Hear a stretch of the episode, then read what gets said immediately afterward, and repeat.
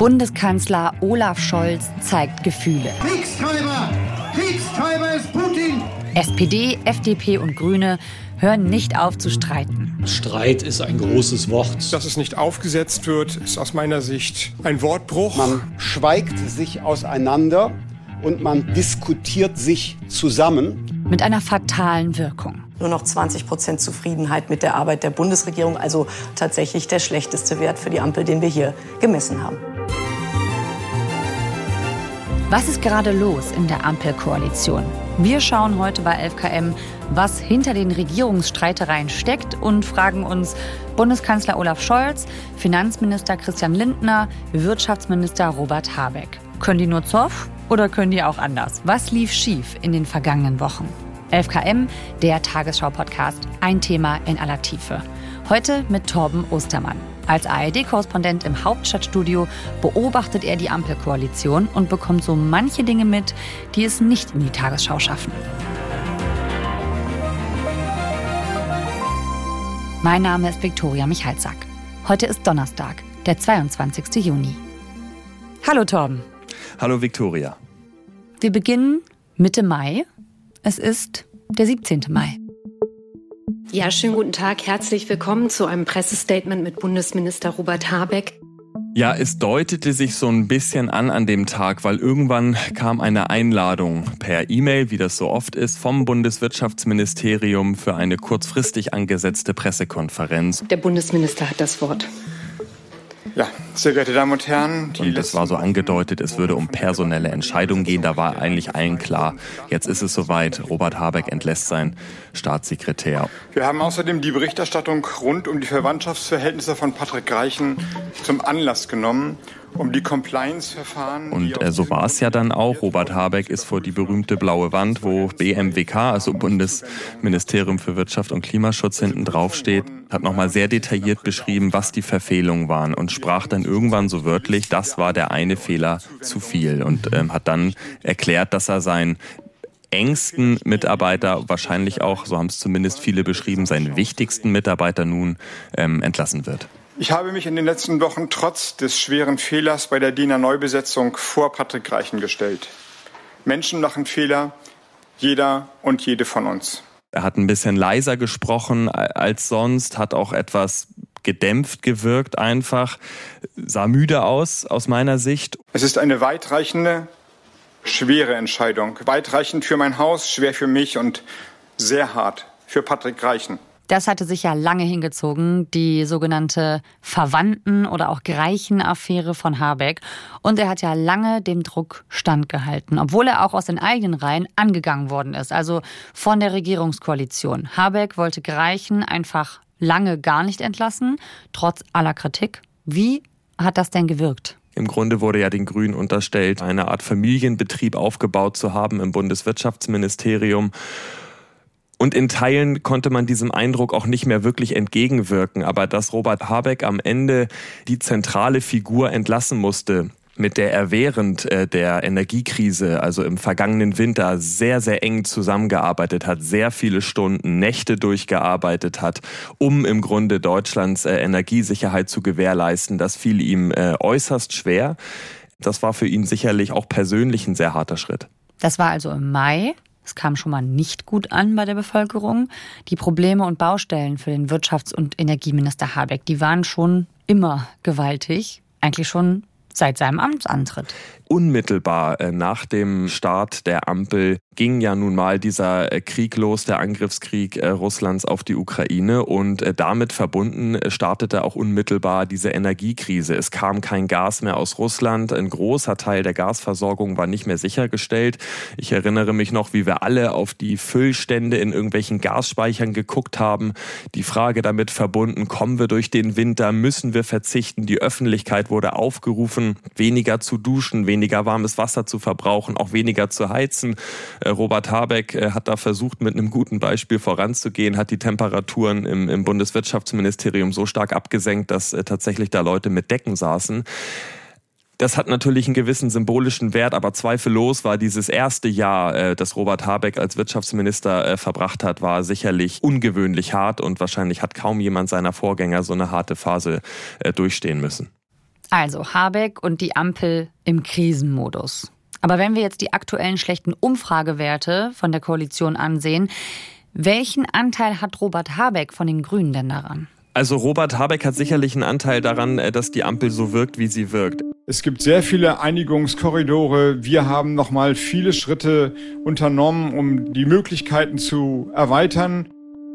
Er scheut sich nicht in öffentlichen Äußerungen, Interviews äh, auch den Koalitionspartner oder die Koalitionspartner äh, zu kritisieren. Wenn man will, kann man zueinander kommen. Aber man muss es jetzt auch wollen. Das hat er getan, im Grunde recht stark jetzt in diesem ganzen Kontext mit dem Heizungsgesetz mit der FDP, aber auch ähm, bei der SPD hat er schon das eine oder andere kritisch auch festgestellt. Und wenn man nicht will, dann liegt es nicht daran, dass es nicht einigungsfähig ist, sondern dass offensichtlich die letzte Energie fehlt, es dann jetzt ähm, zusammenzubringen.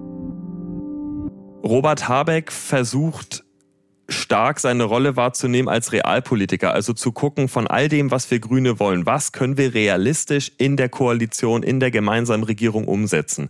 Das Problem ist, dass das oft den Grünen nicht reicht. Er ist da in einer ständigen Auseinandersetzung äh, zwischen dem, was er sich bereit ist vorzustellen, einen Kompromiss wirklich dann auch hinzubekommen und gleichzeitig mit der ständigen Kritik aus seiner eigenen Partei äh, konfrontiert zu sein, der das selten reicht. Das ist sicherlich eine komplizierte Ausgangssituation. Und deswegen, ich meine, diesen Eindruck erzeugen alle und deswegen hat auch Robert Habeck seinen Anteil daran, dass die Ampel so wirkt, wie sie gerade wahrgenommen wird. Habecks Heizungsprojekt als Teil der Energiewende ist vorerst ausgebremst. Der heutige Tag ist der vorläufige Höhepunkt des Streits zwischen der FDP und den Grünen. Kurz nachdem die FDP das umstrittene Heizungsgesetz nicht auf die Tagesordnung des Parlaments lässt, stellt auch die grüne Fraktionsvorsitzende auf Sturm. Eigentlich streitet die Ampel, wenn man mal ehrlich ist, schon seit Monaten über dieses Heizungsgesetz.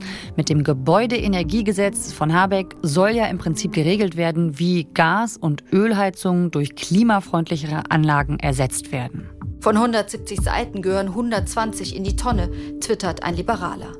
Die FDP ist eine unzuverlässige, destruktive Clique, entgegnet ein Grüner.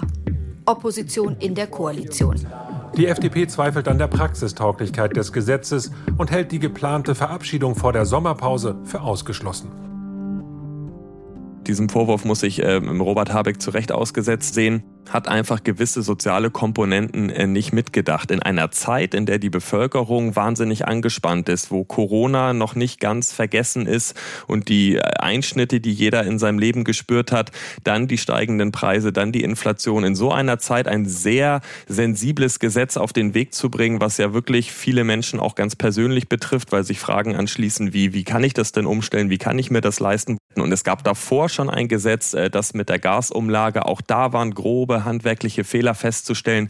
Das kann man alles irgendwie rechtfertigen über den, also mit dem großen Zeitdruck, der geherrscht hat. Aber das hat am Ende, ist das ein, ein Fehler äh, gewesen und äh, dass dann die Debatte natürlich medial so eskaliert ist, dafür kann Robert Habeck weniger was. Äh, natürlich ist es auch besorgniserregend, wie teilweise im Boulevard stark verkürzt und mit Unwahrheiten auf so ein Gesetz reagiert wird. Also das hatte mit Berichterstattung im klassischen Sinne ja nur noch recht wenig zu tun. Der Eindruck, der entstanden ist, war absolut verheerend mhm. und hat am Ende dazu geführt, dass dieser ganze Prozess so kompliziert abgelaufen ist. Mhm. Also du sagst dafür, wie groß und in welcher Form das Ganze dann debattiert wird, konnte er vielleicht nicht so absehen, aber du hast gesagt, ähm, er hat manche soziale Komponenten nicht bedacht. Das ist sehr nett ausgedrückt. Ähm, kann man auch sagen, einfach die Stimmung? Meinst du, er hätte irgendwie, äh, war es einfach der falsche Zeitpunkt oder äh, hätte man es anders kommunizieren müssen oder wie wäre es besser gewesen? Ja, es gibt mittlerweile einige bei den Grünen, die sagen, dass man solche Vorhaben eigentlich in der Kommunikation anders gestalten muss. Also es wird ja dann immer vom Klimaschutz gesprochen. Und das ist, ich meine, natürlich gibt es eine große Zustimmung in der, in der Bundesrepublik, dass man grundsätzlich irgendwie was tun müsste, um den Klimawandel ähm, aufzuhalten. Äh, gleichzeitig ähm, ist es aber so, dass erstmal, wenn ich persönlich betroffen bin und irgendwie das Szenario im Raum steht, ich muss irgendwie 50, 60.000 Euro aufbringen, um mir da jetzt eine neue Heizung einzubauen, dann ist dieses äh, Argument mit dem Klimaschutz irgendwie, ja, geht so. Dann denken natürlich schon viele Deutsche wahrscheinlich, ja, mein Gott, Deutschland am Ende, ja, ein kleines Land im internationalen Vergleich, was bringt denn das jetzt, wenn ich mir meine Heizung ausbaue? Und deswegen gibt es mittlerweile einige Grüne, die sagen, wir müssen das eher aus der Verbrauchersicht argumentieren. Wir müssen sagen, es macht für euch Sinn, diese neue Heizung einzubauen, weil ihr dann künftig äh, nicht mehr von diesen steigenden Öl- und Gaspreisen äh, betroffen seid. Also wenn ihr, ihr tut euch selbst eingefallen, wenn ihr die einbaut. Und netter Nebeneffekt natürlich, äh, dem Klimaschutz ist es auch dienlich. Aber alles immer über den Klimaschutz zu argumentieren, hat offensichtlich nicht verfangen. Also handwerkliche Fehler, sagst du, bis zuletzt noch ungeklärte Details und ein offener, wirklich beispielloser Streit, unter anderem darüber, was Bürgerinnen und Bürgern zugemutet werden soll. Das Heizungsgesetz, das ist für Regierungskritiker aktuell ja so ein Symbol für Versagen der Regierung. Das wird als solches hergenommen und es wird auch von einigen gerade auch populistisch ausgeschlachtet. Aber von ein bisschen mehr als einer Woche dann die vorläufige Einigung. Da hätte man meinen können, jetzt wird alles gut. Im Winter müssen wir unsere Häuser heizen. Der Bundestag hat heute in Und das wird auch anders werden, so Stück für Stück. der Ampelkoalition beraten. SPD, Grüne und FDP hatten Deshalb erst vor zwei ruckelt's Tagen ein bisschen. einen Kompromiss mit zahlreichen Änderungen. Aber heute hat es sich, glaube ich, zu Ende geruckelt und wir haben eine Verständigung erzielt. Das ist Bundeskanzler Scholz. Klingt ganz entspannt. Das war am Tag der Einigung, an dem Tag, wo die SPD ihre legendäre Spargelfahrt organisiert. Also es gibt ein Fest, was äh, einigen in der SPD äh, sehr, sehr wichtig ist. Jahr für Jahr lädt der Seeheimer Kreis, das ist so der konservative Zirkel bei der SPD, zu einer Spargelfahrt ein auf dem Berliner Wannsee. Wie immer werden da auch äh, Vertreter anderer Parteien eingeladen. Die Wärmewende besorgt auch viele Menschen. In diesem Jahr war Cem Özdemir von den Grünen mit dabei und eben Christian Lindner. Und Christian Lindner hatte sich in seiner Rede nicht nehmen lassen, ähm, den Grünen noch mal einen mitzugeben in diesem ganzen Heizungsstreit. Es gibt auch viele technisch-physikalische Probleme. Wer wüsste das besser als die Grünen, die seit drei Jahren ihre Parteigeschäftsstelle auf eine Wärmepumpe umstellen wollen? Entschuldigung, ich habe dafür alles Verständnis. Ist eine faszinierende Technologie. Der Unterschied zwischen den Grünen und mir ist nur, die doktern seit drei Jahren an ihrer Wärmepumpe rum, meine zu Hause läuft schon. Das hat ihm natürlich eine Menge Lacher beschert bei der SPD, weil ich sag mal so, da gibt's auch viele gerade im konservativen Milieu der SPD, die sind manchmal genervt von den Grünen und, und von ihren ambitionierten äh, Klimaplänen. Das, das heißt, das war für die Situation genau das Richtige. Aber wenn man sich vorstellt, dass an dem Tag wirklich spitz auf Knopf diese Einigung erzielt wurde, in dem allerletzten Moment, um es noch äh, vor der Sommerpause ins Parlament zu bringen, dann kann man sagen, alter Schwede, das ist schon auch äh, ein bisschen kühn sozusagen, sich, ähm, sich da nochmal so über die Grünen lustig zu machen. Auf der anderen Seite wurde das von allen auch so verstanden, wie er es vielleicht ja auch gemeint hat, nämlich als, ja, kleiner Diss, aber das war nicht unter der Gürtellinie, das wurde auch jetzt von Keim da irgendwie als boshaft wahrgenommen, aber das ist Christian Lindners Spezialität im Grunde. Äh, sehr, sehr feine Spitzen zu, zu, zu senden und da schont er auch ähm, nicht seine, seine Partner in der Ampel. Ja, man ist zwar eine Regierung, aber ja nicht eine Partei. Also da wird auch innerhalb der Regierung opponiert. Ist es klug? Ja, das ist natürlich so eine tägliche Überlegung, die auch in den Parteizentralen ähm, äh, gemacht werden. Also inwieweit stärken wir unser eigenes Profil? Inwieweit bleiben wir erkennbar als Partei, FDP, Grüne, SPD? Und inwieweit demonstrieren wir aber auch, dass wir jetzt geschlossen in einer gemeinsamen Regierung zusammenarbeiten. Das geht mal besser und mal schlechter aus. Lange Zeit, nachdem die FDP aus diversen Landtagen geflogen ist und wirklich in den Umfragen auch nicht gut dastand, teilweise so an der 5-Prozent-Hürde gekratzt hat, war offensichtlich die Strategie der FDP eher auf Ersteres zu setzen, also auf wir sind eine eigenständige Partei und das sind unsere Themen. Mhm. Das geht aber auch nur bis zu einem bestimmten Punkt. Äh, gut, das darf man wirklich nicht überreizen, weil irgendwann fragen sich natürlich auch viele, die das Ganze beobachten, sag mal, seid ihr euch eigentlich noch sicher? Wollt ihr noch Teil dieser Regierung sein oder wollt ihr vielleicht lieber wieder Oppositionsarbeit machen? Dann äh, könnt ihr natürlich weiterhin so reden. Das ist ein Balanceakt, der mal besser, mal schlechter gelingt. Mhm. Ja, das gilt natürlich eigentlich für alle drei Parteien der Ampelregierung. Wie ist das denn bei Lindner jetzt speziell? Wie klappt das bei ihm Und wie sieht's die eigene Partei, also die FDP-Fraktion in dem Fall? Christian Lindner hat in seiner Fraktion eine sehr, sehr, sehr starke Spreizung. Also da gibt es Menschen, die noch etwas jünger sind, wie zum Beispiel Konstantin Kuhle oder Johannes Vogel, die teilweise sehr sozialliberal argumentieren, die auch absolut verstehen, dass das Land jetzt transformiert werden muss, dass Klimaschutz elementar ist, um irgendwie die nächsten Jahrzehnte noch gut in Deutschland erleben zu können, die dadurch auch keine großen Konflikte, zumindest keine größeren Konflikte ähm, mit den Grünen haben. Und dann gibt's aber auch andere Menschen in dieser Fraktion, zum Beispiel Wolfgang Kubicki. Ich meine, Wolfgang Kubicki, der hat Habeck mit Putin verglichen, ähm, weil er ihm ein diktatorisches Vorgehen vorgeworfen hat. Dann mhm. gibt es da jemanden wie Frank Schäffler, der ähm, sehr gut darin ist, wirklich auch Bündnisse zu schmieden innerhalb der Fraktion, der im Grunde der stärkste Gegner war dieser Wärmewende und dieses Heizungsgesetzes, der immer bei jeder sich bietenden Gelegenheit gesagt hat, das muss komplett umgeschrieben werden, das Gesetz ist Murks und Mist und so geht's überhaupt nicht. Das muss Christian Lindner irgendwie einfangen. Und da muss Christian Lindner darauf achten, dass er kein Flügel verliert und dass beide Flügel ihn noch unterstützen, weil es am Ende natürlich auch um seine Position und damit auch um seine Macht innerhalb der FDP geht. Mhm. Okay, also das heißt, Christian Lindner, könnte man so sagen, ist so ein bisschen der innerhalb dieser Ampel, der, der schon auch ein bisschen den Finger in die Wunde legt und äh, sich auch vielleicht gerne profiliert, ähm, macht das aber bestimmt auch, weil er aufpassen muss, dass da noch der Rückhalt aus der Fraktion ist. Habe ich jetzt so verstanden, ist deine Wahrnehmung? Ja, und dabei ist wahrscheinlich das Problem einfach in der Wahrnehmung, warum einige vielleicht auch bei den Grünen ein Problem haben mit äh, Christian Lindner. Er hat manchmal diese sehr gönnerhafte Art. Er lächelt dann immer so ein bisschen und sagt, na ja, also ist ja völlig klar, also das muss man so, so und so machen und anders geht's eigentlich auch nicht. Und übrigens, ähm, die schwarze Null steht und wir werden uns da jetzt auch nicht weiter verschulden und so weiter. Und ähm, ich kann gern nochmal auch den äh, Kolleginnen und Kollegen in der Ampel erklären, wie das so läuft, einen Haushalt aufzustellen. Er hat manchmal dieses ja etwas lehrerhafte, gönnerhafte, besserwisserische und ähm, das kommt natürlich äh, selten gut an, ähm, wenn man so, ja, wie soll man sagen, gemansplained wird.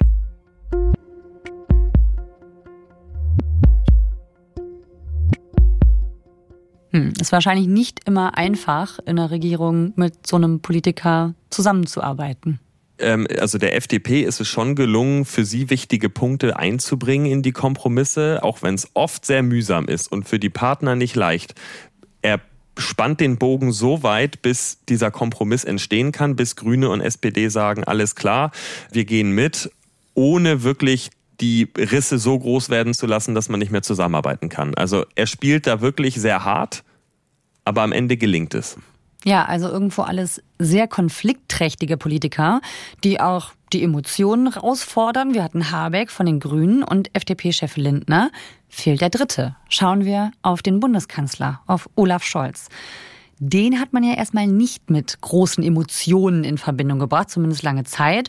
Wurde ihm ja auch oft genug regelrecht vorgeworfen. Aber Olaf Scholz kann auch anders, wissen wir jetzt, seit Anfang Juni.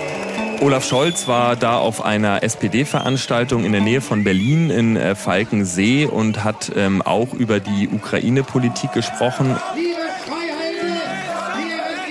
Und im Publikum befand sich eine kleine Gruppe an Menschen, die allerdings sehr laut waren und die im Grunde Olaf Scholz vorgeworfen haben, Kriegstreiberei zu betreiben. Kriegstreiber! Kriegstreiber ist Putin! Er ist mit 200.000 Soldaten in die Ukraine eingemarschiert!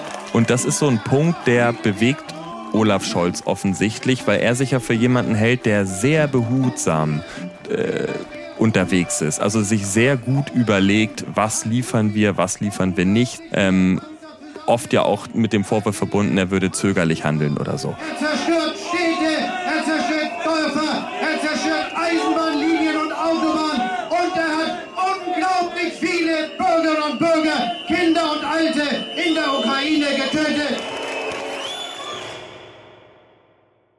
Ja, aber das ist ja eigentlich untypisch. Ne? Also eigentlich ist er doch jemand, ich würde sagen, ein ruhiger Typ. Eher leise und zurückgenommen jetzt im Vergleich zu Lindner und Habeck vor allen Dingen, oder? Absolut. Also Olaf Scholz ist sachlich. Man kann auch manchmal sagen, dass er sehr kompliziert spricht, sehr technisch. Mhm. Er ist das, was man einen Aktenfresser nennt. Also er ist tief im Stoff. Er liest viel. Also und zwar nicht nur Bücher irgendwie über, über politische Philosophie, sondern er ist auch nach allem, was ich höre, sehr tief in den meisten Themen drin. Scholzomat, dieses, diesen Spitznamen hat er ja vor ein paar Jahren mal angetragen bekommen, weil er eben so leicht roboterhaft und still und manchmal auch etwas unverständlich spricht. Das kommt sicherlich sich auch in Deutschland unterschiedlich gut an. Ich sag mal, alle, die nördlich von Hannover wohnen, können wahrscheinlich mit seiner Art zu sprechen deutlich mehr anfangen als Leute aus dem Rheinland oder aus Bayern. Mhm. Er ist da einfach, ähm, ja, sehr hanseatisch, sehr sachlich, sehr zurückhaltend. Das hat man ja auch über die Ex-Kanzlerin, über Angela Merkel oft gesagt. Sachlich, zurückhaltend. Ich weiß noch, dass das bei ihr ja auch durchaus als positiv wahrgenommen worden ist, diese Sachlichkeit. Und Olaf Scholz ist jetzt auch so ein Typ und mm, hat so eine meist zurückhaltende Art. Das wird von vielen allerdings als Führungsschwäche interpretiert. Das zeigen eben auch die aktuellen Umfragewerte. Wenn wir uns zum Beispiel den ARD Deutschland Trend anschauen, wieso ist das eigentlich so? Wieso wird das als politische Inkompetenz ausgelegt? Die Frage ist natürlich, was ist Führung? Und Du kannst führen, indem du laut bist, indem du deine Partner öffentlich zurechtweist und anmahnst und sagst, wir machen das jetzt übrigens so, wie ich das möchte. Oder du führst eher im Hintergrund. Und Scholz ist absoluter Verfechter davon, im Hintergrund zu führen. Und ich glaube auch, dass das die richtige Strategie ist.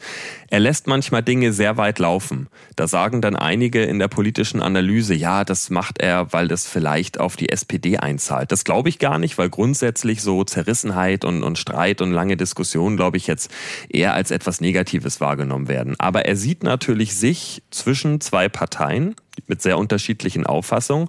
Und er versucht im Hintergrund, und es gibt sehr oft diese Runde Scholz, Habeck, Lindner, also die treffen sich auch äh, häufiger oder stimmen sich häufiger ab, als wir das so mitbekommen. Mhm. Das ist sein Weg. Sein Weg ist im Grunde Kompromisse hinzubekommen, ohne zu stark öffentlich damit in Erscheinung zu treten. Hm, also Scholz, meinst du, lässt das einfach nur nicht so raushängen, dass er schon machtpolitisch taktiert und die Koalition auch lenkt? Weil es Teil seiner Strategie ist oder warum? Also um zu beschreiben, wie er führt und wie er Kompromisse herbeiführt, äh, lässt sich das vielleicht äh, so sagen. Wenn im Kanzleramt manchmal in kleinerer Runde über bestimmte Themen diskutiert wird, dann ist das eine bewährte Methode von Olaf Scholz, hin und wieder mal den Raum zu verlassen, also im Grunde den Raum wieder zu öffnen, ohne dass er dabei ist, um die anderen diskutieren zu lassen. Dann geht er in den Nebenraum, wo vielleicht andere Leute gerade sprechen über ein anderes Thema. Das nennt man Pendeldiplomatie. Das heißt, er geht von Raum zu Raum, äh, guckt sich an, wie ist der Sachstand, was muss man den einen vielleicht noch geben, damit sie sich ein bisschen bewegen. Darin soll Scholz nach allem, was ich höre, ziemlich gut sein. Und diese Praxis bewährt sich auch immer wieder. Also es gibt denn ja immer wieder auch Kompromisse, aber es ist Scholz absolut zuwider und wahrscheinlich ist es auch machtpolitisch aus der Mode, und vielleicht auch einfach aus der Zeit gefallen zu erwarten, da ist einer, der sich vorne hinstellt und rumbrüllt und mit der Hand auf den Tisch legt. Mhm. Kurzfristig kann das vielleicht zu einem Erfolg führen. Er hat ja einmal dieses Machtwort gesprochen. Dann sagen jetzt Leute, naja, das könnte er ja häufiger machen. Also bei allen möglichen Auseinandersetzungen kommt ja dann irgendwann die Frage, ja, wo ist denn eigentlich der Kanzler? Kann der nicht jetzt mal ein Machtwort sprechen? Sowas nutzt sich irgendwann auch ab. Und wenn die Partner das Gefühl haben, unsere ja, un, unser Interesse wird eigentlich gar nicht mehr wirklich gewürdigt und am Ende kommt da immer der Kanzler und sagt, so, wir machen es jetzt übrigens äh, so, wie ich das möchte, basta Politik à la Gerhard Schröder. Da würde ich mal die Frage zurückstellen, kann sowas noch funktionieren heutzutage 2023? Ich würde da wirklich ein großes Fragezeichen hintermachen.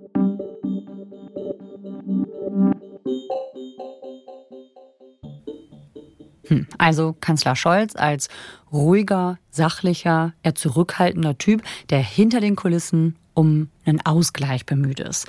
Aber wenn wir schauen, wie die Ampel nach außen hin wirkt, dann scheint ihm das nicht so gut gelungen zu sein. Was letzten Endes rüberkommt, ist eher Zerstrittenheit, Uneinigkeit. Die kriegen nichts auf die Reihe, so nach dem Motto. Warum kommt das so an und nicht eher die Koalition arbeitet und ringt um Lösungen. Ja, da denke ich viel drüber nach in letzter Zeit, weil es da aus meiner Sicht schon eine Lücke gibt zwischen dem, was die Ampel tatsächlich erreicht hat. Also wir haben jetzt gerade anderthalb Jahre, gute anderthalb Jahre rum, ähm, Ampelkoalition und aus meiner Sicht sind dafür eine ganze Menge wirklich schon ähm, auf den Weg gebracht worden. Und trotzdem ist das Bild von der Ampel ein wahnsinnig schlechtes und es gibt sicherlich eine gewisse mediale Faszination von Rivalitäten, von Streit, von persönlichen Geschichten, A gegen B äh, und C gegen D und so weiter. Und es gibt natürlich eine sehr, sehr enge mediale Begleitung auch ähm, der politischen Blase in Berlin. Das heißt, nach jeder Fraktionssitzung gibt Statements. Dann kommt da einer raus, der sagt vielleicht irgendwie, das Heizungsgesetz ist Murks. Und auch wenn man sich auf der Sachebene vielleicht schon relativ einig ist und total weit gekommen ist, dann dominiert dieses Statement vielleicht wieder für ein paar Stunden irgendwie die Seiten, Tagesschau.de, Spiegel Online und so weiter. Dann fühlt sich vielleicht wieder einer von den Grünen berufen zu sagen, nein, das ist gar kein Murks, das ist gut und wir sind uns doch total einig. Also da wird natürlich auch ein Streit manchmal medial verstärkt weitergetragen und entspricht vielleicht nicht immer dem tatsächlichen Streit, den es in der, in der, in der Regierung gibt. Mhm. Also, ist die Ampelregierung eigentlich besser als ihr Ruf? Ich würde sagen, die Ampel ist besser als ihr Ruf, denn dieser Koalition gelingt relativ viel. Ich glaube, dass man da zwei Ebenen voneinander äh, trennen muss. Es gibt einmal die Regierung, also die Ministerinnen und Minister, die sich mindestens einmal die Woche ja auch alle persönlich treffen bei der Kabinettssitzung im Bundeskanzleramt. Nach allem, was ich höre, sind die nicht zerstritten. Die streiten sich oft, diskutieren sehr oft, aber sind nicht zerstritten. Da gibt es jetzt keine ja keine, keine Beziehungen, die irgendwie wirklich zerbrochen sind, wo, mhm. wo Minister kaum noch miteinander sprechen. Auch Robert Habeck und Christian Lindner kommen miteinander aus und mit Scholz geht es auch irgendwie. Das Problem, äh, wenn man das als, also wenn man Streit sozusagen als Problem äh, beschreiben möchte, steckt denn eher in den Fraktionen? Weil die Fraktionen vertreten eher die reine Lehre der eigenen Partei. Mhm. Und so entsteht, glaube ich, auch in der Diskussion ähm, denn häufig dieser Eindruck dieser Uneinigkeit und dieses Streits. Aber ich glaube schon, dass die Ampel was die Ministerinnen und Minister angeht, nicht so zerstritten ist, wie es manchmal den Eindruck macht. Auch wenn die Debatten hart geführt werden. Torben, vielen Dank dir für deine Einschätzung. Danke dir fürs Zuhören. Bis dann. Ciao. Tschüss. Das war 11KM, der Tagesschau-Podcast. Heute mit Torben Ostermann, der als Hauptstadtkorrespondent unter anderem die Ampelkoalition genau beobachtet.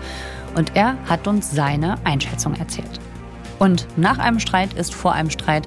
Aktuelle Entwicklungen rund um die Ampelkoalition findet ihr gut sortiert immer auf tagesschau.de. 11KM findet ihr in der ARD Audiothek. Abonniert uns doch gerne, um keine Folge zu verpassen. Folgenautor ist Marc Hoffmann. Mitgearbeitet hat Katharina Hübel. Produktion Christoph von der Werf, Jonas Lasse Teichmann und Eva Erhardt. Redaktionsleitung Lena Gürtler und Fumiko Lipp. 11KM ist eine Produktion von BR24 und NDR Info. Mein Name ist Viktoria Michalzack. Wir hören uns morgen wieder. Tschüss!